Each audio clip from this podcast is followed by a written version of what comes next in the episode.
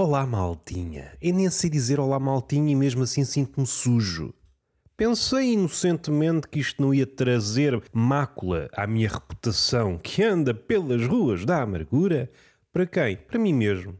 Eu sou o meu maior crítico, como se costuma dizer. Eu ando na rua e há parte de mim que se desdobra e fica logo com o senho franzido e critica cada um dos meus passos. Tu não sabes andar, seja no, no terreno literal, seja no terreno metafórico. Indireita essa coluna enquanto escreves, meu bandido. Essa postura não é consentânea com aquela que dizes ser a tua política. Este crítico mete-me nojo e então desata a correr dentro das minhas possibilidades, uma vez que sou gordo e a corrida para mim é só uma expressão vazia, é um passo acelerado. E falando em passos acelerados, há dias, que por acaso até foi ontem, o que é que o hoje quer dizer quando lançamos uma coisa para a internet? No fim de contas, a internet é uma espécie de mar, é uma espécie de oceano em que nós depositamos todas as nossas esperanças neste isco. É um isco remendado, é um isco dentro das nossas possibilidades, não é um isco que atrai aquele ou aquela espécie de peixe. Nós não sabemos o que é que o peixe, neste caso público, gosta. Ao não nos querermos comprometer com o sabor do isco, é um isco sem saborão. Não sabemos se atrai baleias, se peixe verdadeiramente, se tubarões, se raias. Entretanto, percebemos que a única coisa que atrai são botas e pneus e todo esse lixo que o homem sabe produzir, este mel do progresso. No fim de contas, o lixo é o mel do progresso. Nós somos abelhas, estamos em colmeia. Enfim, onde é que o homem ia com esta metáfora? Não ia para lado nenhum.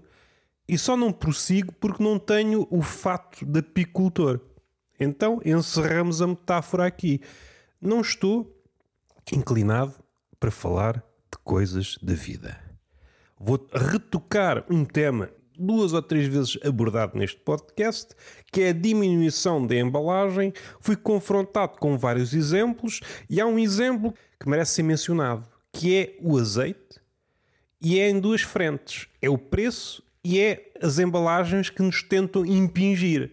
Não sei se vocês repararam, há uma panóplia de embalagens para o azeite, garrafas, garrafinhas e micro-garrafinhas. Há de chegar um momento em que se testa a nano-garrafinha.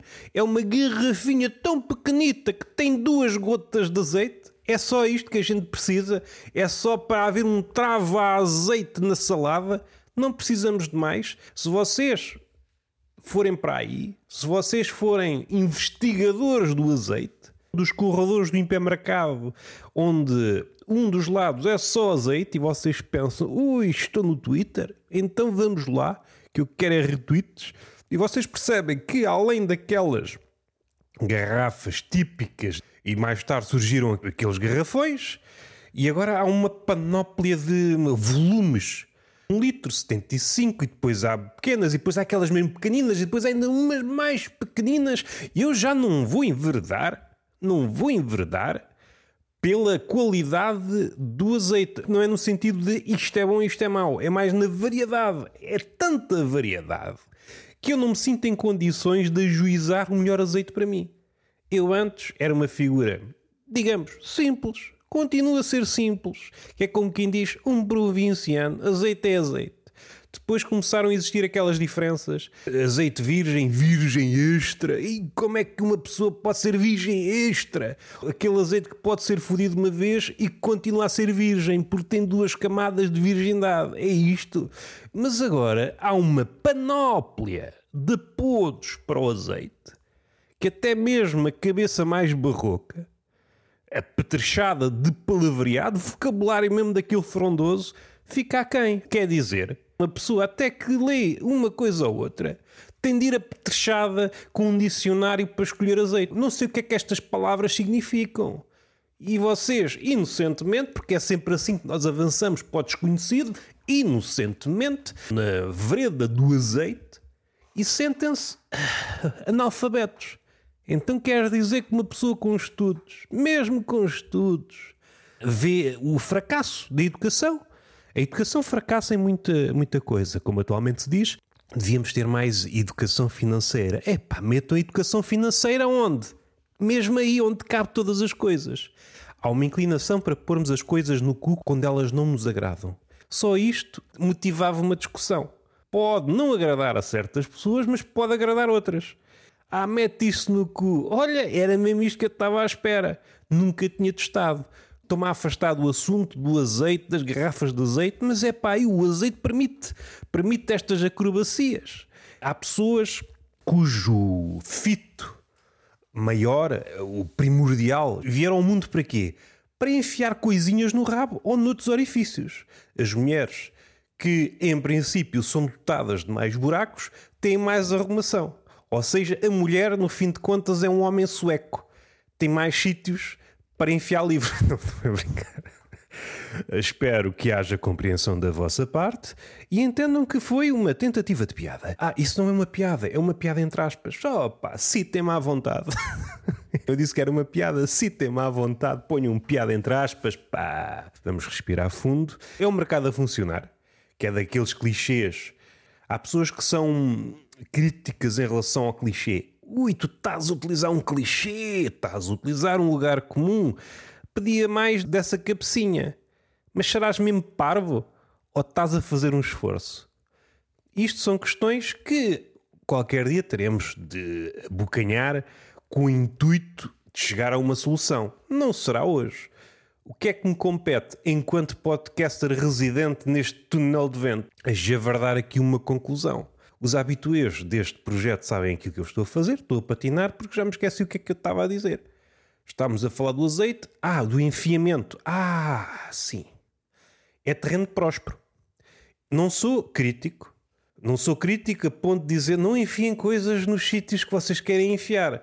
Bem vistas as coisas e tirando a camada de malícia, não é para aqui chamada, eu percebo que há aqui um cunho científico nesse afã de enfiar coisas, seja verduras, seja objetos, e há assim uma espécie de procura do prazer objeto a objeto, uma tentativa e erro. É ciência, é um método científico. É um pepino, uma, duas, ainda não sei. E é assim é que se faz ciência.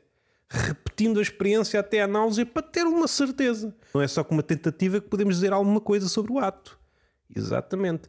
Por exemplo, no Twitter, onde é uma montra, seja para a raiva, seja para o pipi, parece que estamos numa feira, vemos coisas que noutra altura não estariam lado a lado, e esta é a beleza do século XXI. Twitter põe lado a lado raiva e pipi a descoberto, sendo que o pipi a descoberto normalmente está emoldurado numa frame cheia de malícia ou alegadamente carregada de malícia, porque por vezes está ligeiramente censurado, mas não é aquela censura de censora, é uma censura que alicia, que promete, caso entres neste link e largues para aí uma nota, a gente tira-te a censura. E é a melhor censura, porque se o censor atual do politicamente correto dissesse não podes dizer isso, e vocês chegavam-se à frente com 5 euros, então podes dizer essa piada de negros.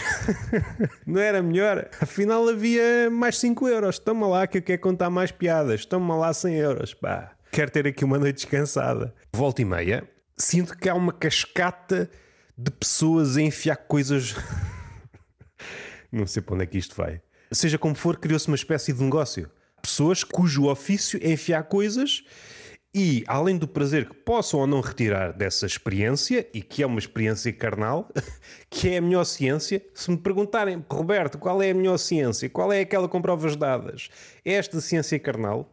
é aquela que me diz mais. Física, matemática, está bem, já nos disse muitas coisas, mas esta não nos disse nada e é por isso é que fica no ouvido. O gemido fica no ouvido. Ah, não tenho memória para decorar caras. Pô, eu também não. Não tenho para caras, só para números. Se a pessoa tiver tatuado um 5 na cara, pode ser que consiga enganar a memória e assim consiga decorar a cara. Foi uma técnica que eu aprendi com o contabilista.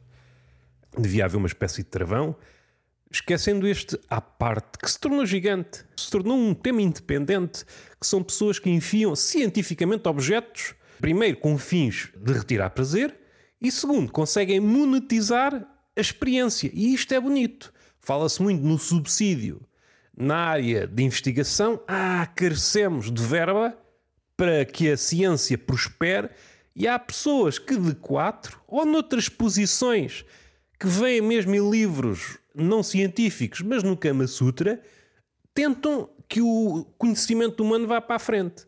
E não precisam cá de grande aparato, no laboratório, e às vezes de batas. Às vezes já tenho visto batas, só para dizer que a ciência, quando quer, adapta-se. Voltando ao corredor do azeite, há uma proliferação de tamanhos de garrafinhas de azeite que deixa-me enjoado. Esse é um caso. O nome associado não pode haver tantos azeites assim como eles nos dizem. É impossível. Quer dizer que durante séculos e séculos só houve azeite. E agora no século XXI descobriu-se, afinal, há mil tipos de azeite. É que o azeite tem já garrafas mais bonitas que certos vinhos e certos whiskies. E agora vamos para o preço, porque o preço está proibitivo. Em vez de usar o azeite para frituras, vou começar a usar Jameson, porque é mais barato. Fogo, mas está tudo maluco, pá. Eu nem sei se essas azeitonas estão a par que valorizaram face ao euro. Os varejadores. Essa figura já é um bocado antiga, agora são máquinas. Eu sou uma pessoa antiga, aquela pessoa que tinha uma cana, um pau e estava a cascar, a cascar na oliveira, tal, tal, portaste mal. E ela, ah, não faças mal, enquanto deixava aqui as azeitonas. Que imagem deplorável. Deplorável. Eu bati com a caneta aqui. Não, tenho de pôr a caneta no sítio, não posso fazer-me acompanhar com caneta, caso contrário, começo a bater com a caneta em todo o lado, porque eu sou um maestro desastrado. Então falámos da proliferação de, de garrafas, o tamanho é já absurdo, não há uma espécie de fiscal que diga isto já não faz sentido. Sobretudo as muito pequenas, do litro até ao microfrasco, os tamanhos são infinitos. Apetece-me comer uma folha de alface, quer esta embalagem? Não, pá. Desde que eu vi o, o sal para borrifar, fiquei logo, então, mas isto está tudo para sal para borrifar. Isso são lágrimas? Estás a borrifar com lágrimas, é isso? A profusão de tipos de azeite, a proliferação de tamanhos de garrafa e o aumento dos preços que me está a deixar maluco. Substituímos o óleo por azeite. Não podendo utilizar estas duas coisas, o que é que utilizamos? Não comas fritos, não comes frito, caraça, até que quer morrer cedo. Estão-me a proibir ter um infarto, não vivemos num país livre.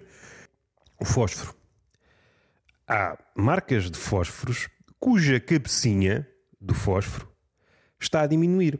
Aquela cabecinha vermelha ou de outra cor, aquilo onde, ao passar pela lixa da caixa, se acende. Ui, faz-se luz. E eu penso, queres ver que eu sou um Deus? E depois rapidamente aquilo se apaga e se esvai a ilusão. Mas posso acender outro. Enquanto houver fósforos, posso me iludir. O que é que sucede e o que é que me magoa? A cabecinha está a diminuir. Minha primeira inclinação é para repudiar este tipo de comportamento. Estamos a ser enganados. A diminuição da cabecinha faz com que o trabalho de acender um fósforo se torne hercúleo. Às vezes tenho de acender cinco. Os quatro primeiros foi só para brincar. só estou a roçar o pau na lixa. A roçar o pau na lixa dava um belo título para música de regula. Ele estava a roçar na grossa, e eu roço na lixa. Espero que haja abertura da vossa parte para receber piadas medíocres. Caso contrário, estou lixado. Piadas boas é no Patreon. A diminuição da cabecinha dificulta o trabalho. Antigamente era expectável que o fósforo servisse o seu propósito, que era, ao passar por uma superfície áspera, acender-se e facultar-nos o seu lume durante um tempinho. Não estamos a pedir para o fósforo ser a chama olímpica. Eu agora acendi este fósforo e vai durar durante meses. Não é isso que pedimos a um fósforo. É uma proposta modesta. Eu peço algo que está ao alcance de um fósforo. Acendes-te. Eu acendo o fogão ou qualquer coisa e está feito. Sopro e o teu trabalho está terminado. Podes ir para a reforma. Agora, se eu, ao fazer o mesmo gesto, tento acender e ele não vai, tento acender e ele não vai, tento acender e ele não vai, este é um fósforo inválido. Vou buscar outro. Tal, tal. Não consigo. Às tantas estou dois, três. Raspo quatro ao mesmo tempo. E não, a união não faz a força. São fósforos calvos, sem possibilidade de conhecerem a chama. São homens contemporâneos. é isto que eu estou a sacar da caixa. É uma falha no empreendedorismo. O fósforo sai da caixa e não se acende. Ah, não há ideias, não há nada. Não estamos a tirar fósforos da caixa. Estamos a profanar o túmulo que é uma caixa de fósforos. Aqueles fósforos estão mortos. Cadáveres de fósforos uma nesga de cabecinha vermelha, mas aquilo não serve para acender, não serve o propósito. Isto é tudo inútil. Dão-me uma caixa de inúteis Mas o gás também está caro. pois, é a única razão que eu vejo para isto. E aqui vou ser subversivo, permitam a subversão. Eis uma coisa que um subversivo nunca disse. Concedam-me essa possibilidade de ser subversivo. Sou um subversivo educado. É um retrato do homem contemporâneo. É incapaz de fazer seja o que for e no fim de contas estão-nos a roubar a cabeça. Se for essa a mensagem, tudo bem, mensagem política eficaz, aos poucos os poderosos tiraram a possibilidade de chama do homem, que é um pau. O mundo é falocêntrico. É uma crítica da ala mais feminista. E eu dou por mim a tentar esfregar o pau. Isto merecia uma música de fundo mais erótica. Estou a esfregar o pau repetidas vezes, a ser confrontado com o fracasso desse gesto. Por osmose, o meu próprio fracasso. Eu, enquanto homem, sou incapaz de esfregar eficazmente o fósforo numa superfície áspera. Porque foi um gesto que, comprovadamente, o fiz durante muito tempo e resultou. Às vezes podia não resultar, a lixa estava úmida. E a lixa úmida, ao contrário de outros preparos, não gera lume. Aqui a umidade não convida ao lume. Noutros preparos, a umidade é mesmo aquilo que proporciona ao lume. Eu sei que o humanismo não se atirou para estas águas, mas eu atiro-me. É por isso que um homem não é um objeto. Um objeto, estando úmido, não procura o lume, e o homem, barra mulher, estando úmido, procura o lume. Fica já arrumado este assunto. Espero que a ala esquerdista procure nestas palavras um sentido para a vida. É um farol. Esta umidade posta em palavras é o fogo que há de incendiar as vossas línguas. Mas não é para aí que nós queremos ir. É uma imagem do nosso século, sim senhor, cabecinhas despovoadas da possibilidade de gerar fogo. Quer dizer que eu encontro-me com um pau na mão, uma espécie de palito. Às tantas é uma profecia. Estou com o pau na mão. Eu até tenho vergonha se alguém entra em casa. Fui apanhado com o pauzinho na mão. Não me prometi piadas boas. Está feito. Ah, está nada feito, pá. E quero falar de outra coisa. Este foi, como é que eu ia dizer, um improviso. Mas há aqui uma coisa que eu tinha apontado. Vi um documentário sobre aquele evento cujo nome muitas vezes é ocultado nestes tempos, que é a PAN, é PAN e depois há de vir um DEMIA. Todas as redes sociais, o Spotify numa exceção, censuram de alguma forma, seja no alcance, é impossível dizer seja o que for sobre esta palavra. E a mesma coisa acontece, por exemplo, com aquele sujeito que foi ditador na Alemanha, cujo bigode já foi alvo de muita troça. Estão a perceber? O Sr. Adolfo. Nem vou dizer o segundo nome, porque caso contrário, isto é impedido logo de chegar a pessoas. Não podemos distribuir isto às pessoas.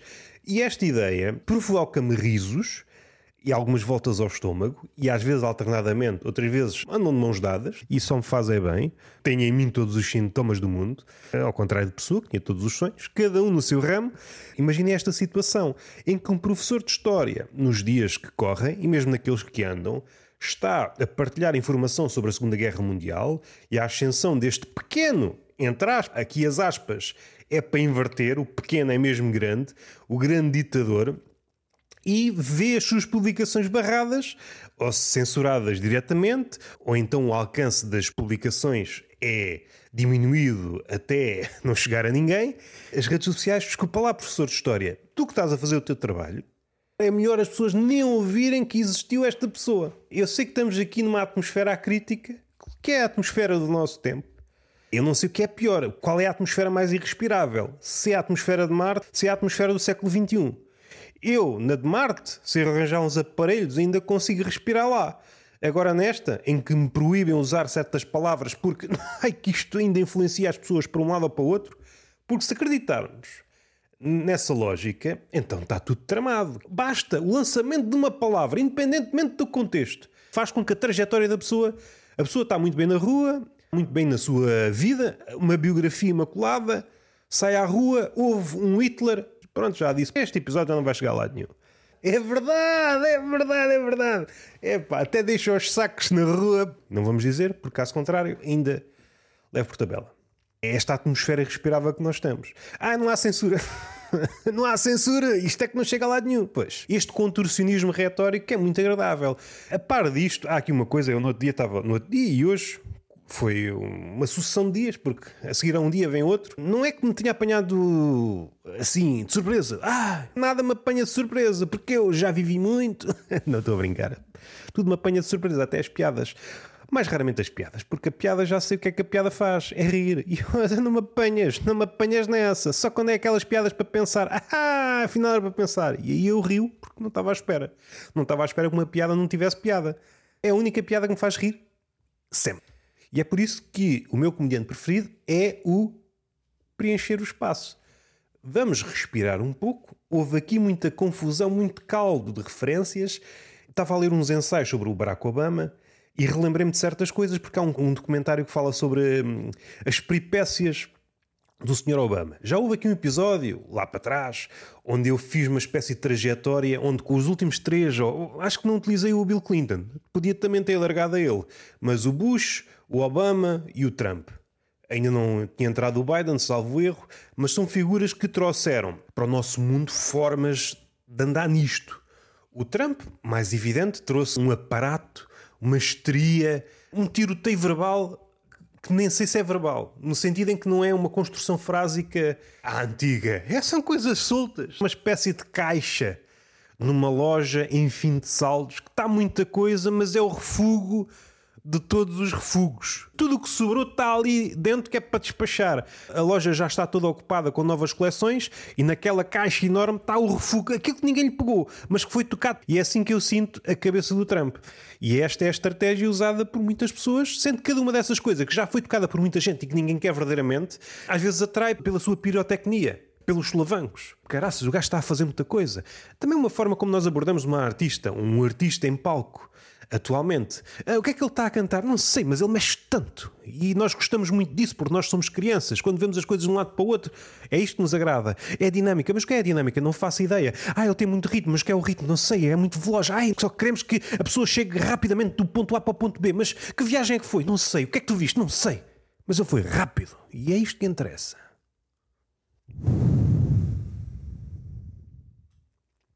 A respeito do Trump, já tinha dito que é um modelo um paralelismo com os comediantes, o Trump é o Andy Kaufman dos políticos. O Obama, que vem crescendo a nível de, como é que eu ia dizer, de publicidade, é uma espécie de, de palhaço que, graças ao contraste do Trump, sobressai. Torna-se um palhaço enorme, não no sentido pejorativo, mas no sentido de qualidade. Ei, a grande palhaço! Eu sei que a forma como estou a dizer parece exatamente ao contrário. Interpretem isto à vossa maneira. Mas há um documentário, já não me recordo qual que vi no filme, em que há ali várias peripécias do Obama e a pessoa faz Ah!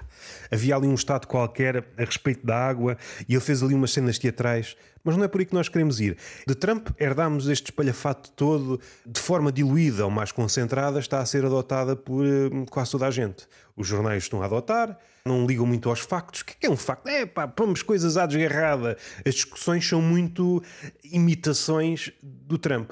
Esta é uma forma de estar. A outra forma, a outra forma foi-nos apresentada pelo Barack Obama, uma retórica ambígua que não diz nada, não quer compromissos e vai explorando todos os pontos de vista sem se deter em nenhum. E estava a ler este ensaio, percebemos que é muita parra e pouca uva. Realmente, se nos atermos aos discursos, há um manifesto naquele derrame da BP em que o Obama falou e só disse: Ui, bem vistas as coisas é vazia. A nível frásico, muito superior ao Trump na prática. Hum, hum. Nunca chegar a lado nenhum. Nunca chegar a compromissos. Esta é a forma diluída como os influencers estão, por exemplo. Não dizer quase nada, porque assim que se chega a uma coisa, ui, Trump, Obama e agora diga Anitta. Porque estava a ouvir um podcast em que a Anitta foi e aquilo causou mal uma celeuma porque há palavras que ela bloqueia. Porque não pode dizer, porque enquanto figura que ela é, também não percebo aqui uma atração em que figuras como ela, figuras gigantes, têm em perfumes para o pipi ou para o, pi, ou para a picha. Não percebo. Um dos vetores da obra da Anitta é, é o sexo posto em refrão. Não estou a fugir à verdade. O afastamento daquilo que o sexo é realmente na verdade. Ou melhor, vou tentar aqui formular de outra forma. O sexo enquanto canção, tudo bem, porque não está realmente a acontecer, é uma performance daquilo que o sexo é. O sexo, na essência, é preciso ser domado, é preciso ser higienizado, perfumado, não gostamos da realidade. E há aqui qualquer coisa que o Sr. Byung Chulan também já explorou, quando adicionamos demasiada higiene ou uma paranoia da higiene em relação ao sexo, há aqui algo doentio. Fugindo disso, por exemplo, a palavra pussy. Pussy, pronto, é a palavra que nós sabemos. A marca era pussy. E houve lá um engano, alguém disse pussy. Ah, não digas isso. Como é que eu ia dizer? É uma censura que está tão entranhada. É uma cabeça mesmo de pessoa que se movimenta nas marcas. Aquele tipo de discurso já não faz estremecer. Não vou por aí porque não sei o quê, não posso dizer. E aquilo é, está tão mecanizado que às tantas parece alguém que está dentro de uma caixa e cada vez que chega a um canto volta atrás e ela quer convencer-se que está num parque infinito só porque anda às voltas. Estes dois modelos, para fechar, o modelo do Trump, muito espalhafatoso, muito desconexo, fragmentário, tiroteio verbal e tiroteio de frases feitas. Do outro lado temos o Obama, um encadeamento é uma espécie de discurso que faz às vezes do clorofórmio. Quando está a arraiar um compromisso, dá dois passos atrás. É uma retórica que, se for vista panoramicamente, percebemos a sua falência. Estes são os dois modelos praticados atualmente, ou dois dos grandes modelos que são praticados atualmente. Voltando ao documentário que eu vi acerca de PAN, não se pode dizer é sobre o, o, caso de Espanha. Aqui apontei que há uma, umas cenas, uma das imagens, e foi por isso que eu resolvi apontar, porque foi uma imagem poderosa, é uma imagem de um empilhador a transportar caixões. Eram três caixões, sendo que o empilhador estava a andar às arreguas. E esta imagem, até parei o documentário e tentei perceber se há alguma diferença entre aquela imagem e outra que poderia ver em qualquer sítio do empilhador a transportar mercadorias eram exatamente os mesmos gestos. A imagem, se fosse um bocadinho desfocada na zona dos caixões, eu não saberia dizer se são caixões, se é um, uma palete, não sabia dizer. Dá-nos aquela resposta à pergunta que nos tira ao sono há muito tempo: se o homem é mesmo um homem, se é uma mercadoria. Não dá margem para dúvidas. E o local onde transportavam depois os caixões, eu percebo que o cenário pedia outro tipo de, de eficácia, o que sobra são as imagens. As imagens dos caixões empilhados e a disposição é exatamente igual àquela que existe num armazém grande, numa distribuição num grande hipermercado. A forma como estão as paletes, a forma como se movimentam os porta-paletes ou os empilhadores é exatamente a mesma coisa. E se a pandemia pediu-nos a eficácia, a eficácia é uma palavra cara à economia. Na vida, mas na morte, porque a morte é aquele momento em que este abrandamento. Epá, vamos parar um pouco e tentar perceber o que é que falhou. Se há aqui reajustes na trajetória que devamos fazer daqui para a frente, ainda que depois disso desfume. Envolvido uma semana, estamos no curso de sempre. A eficácia parece que nos aproximou, sem que houvesse entraves, de uma arquitetura de hipermercado, de armazém, de estaleiro. As sobras de um grande navio e estava tudo disposto ali, uma organização ascética, o máximo rendimento, o empilhamento. Quantos mais objetos conseguirmos pôr num determinado volume, melhor é para a economia, a maior a margem. E eu senti todas essas coisas nesta antecâmara do cemitério. Às vezes era a cremação.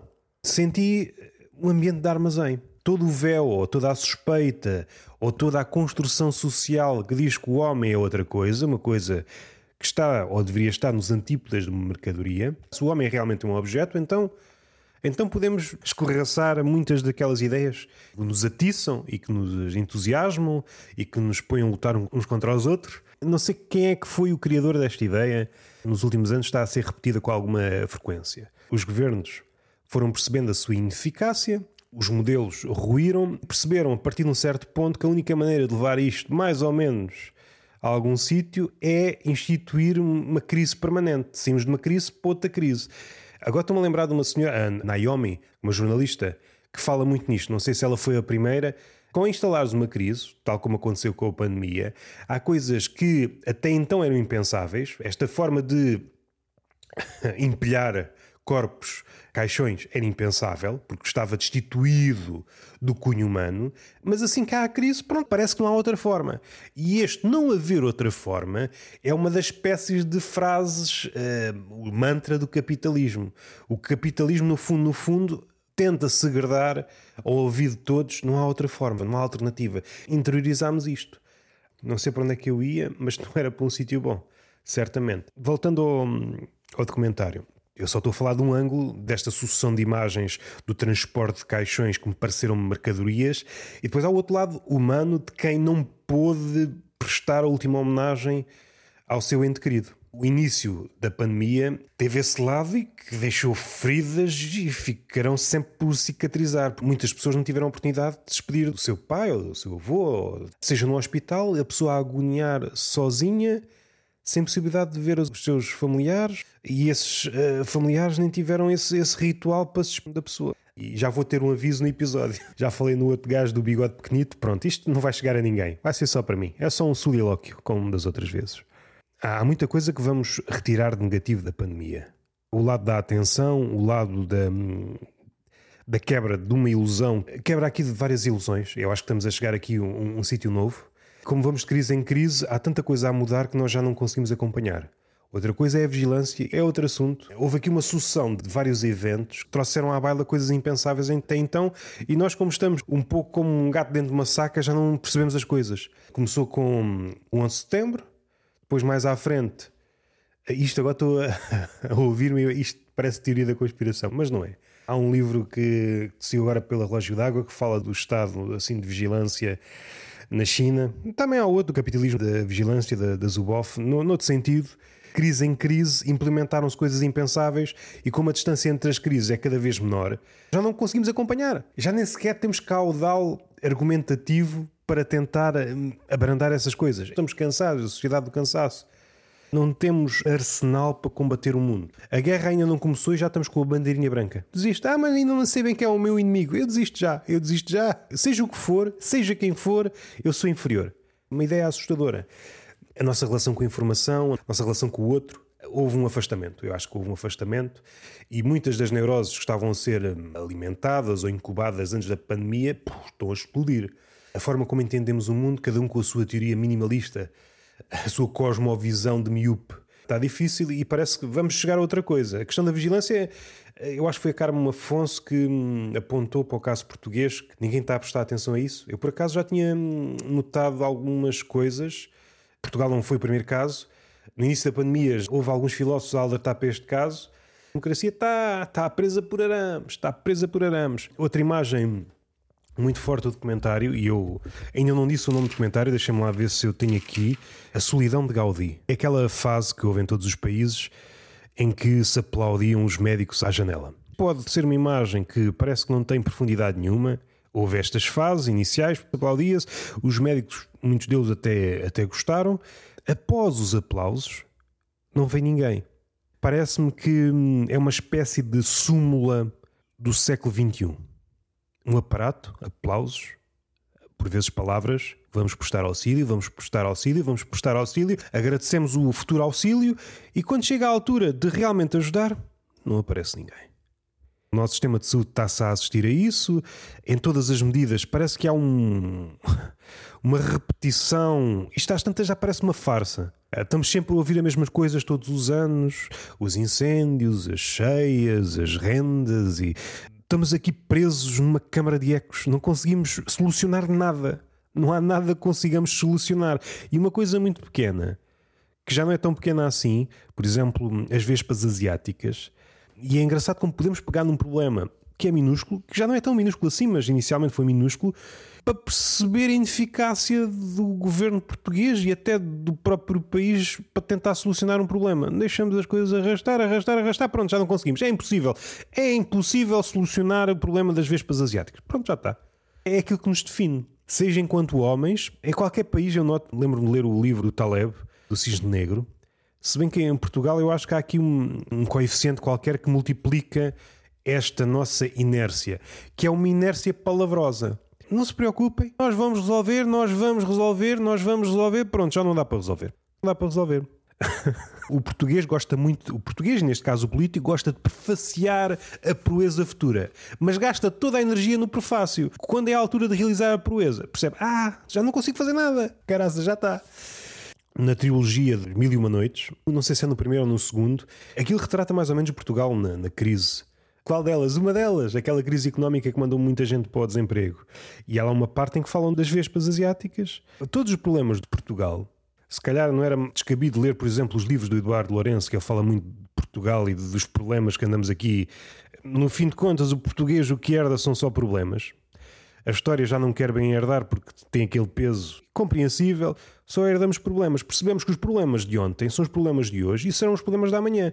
Além dos problemas que herdamos, aparecem sempre outros. Problema A com o problema B gera um problema C. Se há coisa que define o português é a incapacidade de resolver seja o que for.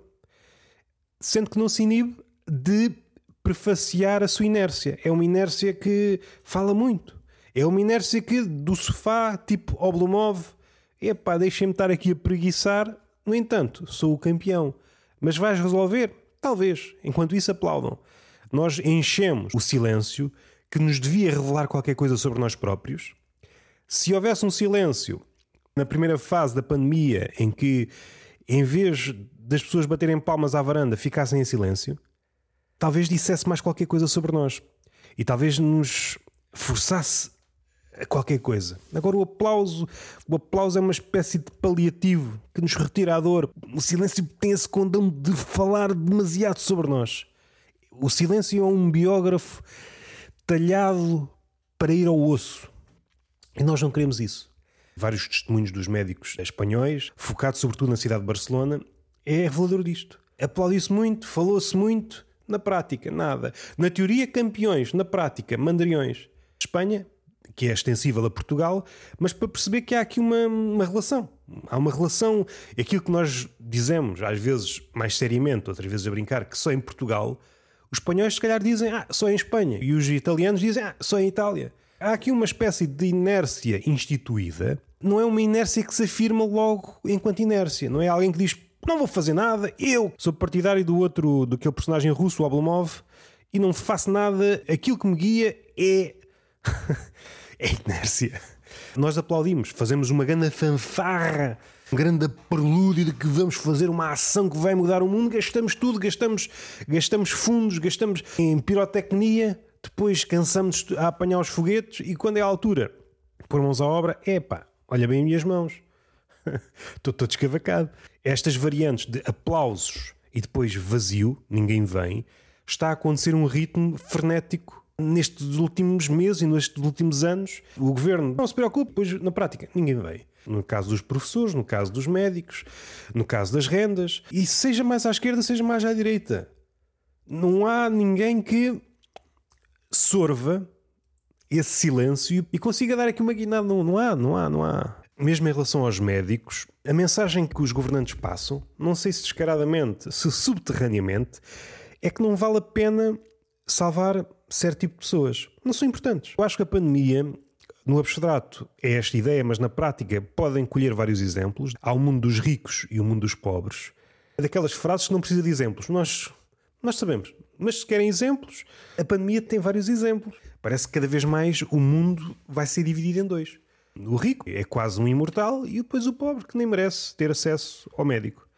Se os médicos forem incluídos neste grupo dos descartáveis, se os médicos ficarem doentes, quem é que sobra para nos ajudar? Na maleta. Se formos para um cenário de ficção científica, os ricos conseguem alcançar a imortalidade, o médico só tem serventia para o pobre que é mortal. Para o rico já não lhe interessa a figura do médico. As palavras são bonitas, mas eu não vivo de palavras. A palavra tem este, tem este sabor azedo, não é?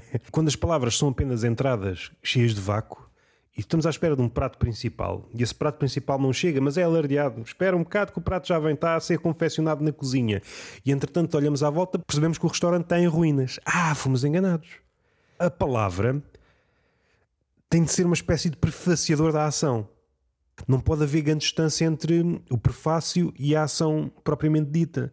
Caso contrário, parece que hum, estão a vender gato por lebre. Uma imagem de um sem-abrigo, Barcelona estava desabitada. Tentem criar esta imagem na cabeça. É uma cidade grande, sempre apinhada de gente. É uma cidade vazia, à exceção de sem-abrigo. Os sem-abrigo eram as únicas pessoas que se movimentavam na rua. Até mesmo da perspectiva do sem-abrigo, este é o testemunho do sem-abrigo, era uma cidade fantasmagórica. Parece que toda a gente morreu e os últimos sobreviventes foram os sem-abrigo e não se ouvia nada, à exceção de ambulâncias e carros da polícia. A diferença abismal entre Quem tem dinheiro, quem não tem. Os marginalizados ficaram ainda mais à vista. Mais à frente houve um testemunho de um budista, começou mais ou menos com isto: ninguém pode escapar à morte. É uma ideia que está presente em muitos, seja no budismo, seja, seja noutras escolas, que é aquilo que nós devemos fazer. Nós não controlamos a morte, vamos todos morrer. Vários exemplos: o Hitler morreu, não sei o quê, toda a gente morre. Os bons, os maus, toda, toda a gente morre. Aquilo que podemos fazer é preparar a nossa morte para morrer em paz. Nossa missão, ou aquilo que nos via guiar, é tentar morrer sem medo. Um discurso budista, mas que é aplicável a outras escolas também. Nós devemos preparar a nossa morte. E como é que preparamos? Trabalhando a nossa relação com o medo. É a única forma de morrer em paz. E parece que estamos nos antípodas disto. Nós queremos afastar até a ideia de morte. Isso está presente em todos os discursos, na televisão. A morte, aos poucos, está, está a entrar na esfera de palavras como Hitler ou pandemia atualmente. Nem é aconselhável. Eu estou desconfiado que nas redes sociais também acontece a mesma coisa. O alcance é cortado. Vamos criando este mundo em que palavras desaparecem. E a palavra morte, se desaparecer do nosso léxico, tornamos-nos outra coisa. Não vamos conseguir morrer em paz e nem vamos conseguir viver realmente, porque a vida afina-se nessa relação com algo que há de chegar e vai chegar. Há aqui um apontamento: um jardineiro fala das sementes e que a semente para germinar tem de partir. E é uma frase bonita, é simples às vezes, para certas coisas mudarem, tem de partir. É válido para a semente e, às vezes para certas ideias. Romper com a nossa antiga forma. A semente é quase uma espécie de metamorfose, só que não é entendida como tal. E no fim, chorei com dança contemporânea. É uma fraqueza que eu tenho que eu descobri, não é nova, mas os casos já começam a abundar. É difícil não chorar com certo tipo de danças contemporâneas. Há ali qualquer coisa que mexe comigo. A performance foi do caraças no final do documentário. Aconselho, beijinho na boca. Ah, entretanto saiu o episódio com o Bruno Rolo. Está fixe. Acho que falei demasiado. Eh, já falei com ele, havemos de repetir. E aconteceu por várias situações. Primeiro, pronto, não me subrefriar. E segundo, porque mudou o modo como eu, como eu gravo as conversas. Antes, o Zoom era a versão gratuita e 40 e 40 minutos parava. E nessa paragem tinha forma de pensar um pouco, ah, se calhar falei demais, agora vou refriar-me. No final a coisa ficava mais ou menos equilibrada, aconteceu mais ou menos em todos. Nestas últimas conversas, como tem a versão paga, não há paragens, e às vezes pode ser mais difícil, tenho de arranjar a forma aqui de controlar, a culpa é minha. Bom, está feito, beijinho na boca, ah, entretanto saiu mais um avalanche, não sei se há de ser um peixe fresco. Façam o que têm a fazer, estrelinhas neste podcast, beijo na boca e até, digo, até para a semana.